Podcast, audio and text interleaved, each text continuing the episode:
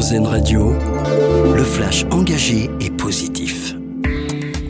Bonjour à tous. 26 tonnes de fournitures médicales envoyées en Égypte, c'est ce qu'a annoncé Médecins sans frontières. Un avion de l'Organisation mondiale de la santé est parti ce dimanche. Ces fournitures peuvent couvrir les besoins de 800 interventions chirurgicales. Elles sont destinées aux établissements de santé de Gaza. Plus tôt dans la journée d'hier, 10 camions supplémentaires transportant des denrées alimentaires et des médicaments sont arrivés dans l'enclave palestinienne en provenance de l'Égypte, a indiqué le Croissant Rouge palestinien. Depuis le 21 octobre. 94 camions d'aide humanitaire ont pu arriver via ce point de passage de Rafah.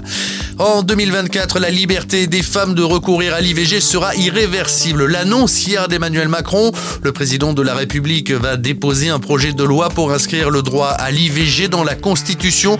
Le texte qui garantira aux femmes d'avoir recours à l'avortement sera déposé en début de semaine au Conseil d'État. On rappelle que le président avait pris cet engagement le 8 mars dernier. C'était à l'occasion de la journée internationale des droits des femmes.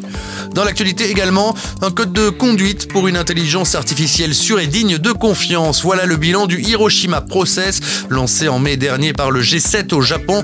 Des groupes de travail ont été formés pour définir les grands principes de l'intelligence artificielle. Le document en 11 points enjoint les entreprises à prendre des mesures pour identifier, évaluer et réduire les risques des systèmes d'IA.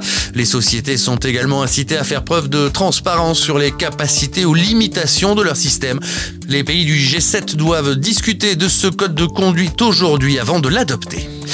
Et puis 54% des entreprises ont été victimes de cyberattaques en 2021, de nombreux particuliers également. Heureusement, il existe de nombreuses solutions pour dissuader les pirates informatiques de s'en prendre à nos données personnelles sur Internet.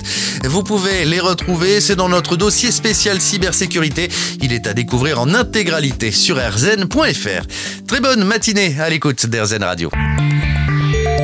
L'info engagée et positive, exclusivité RZN Radio.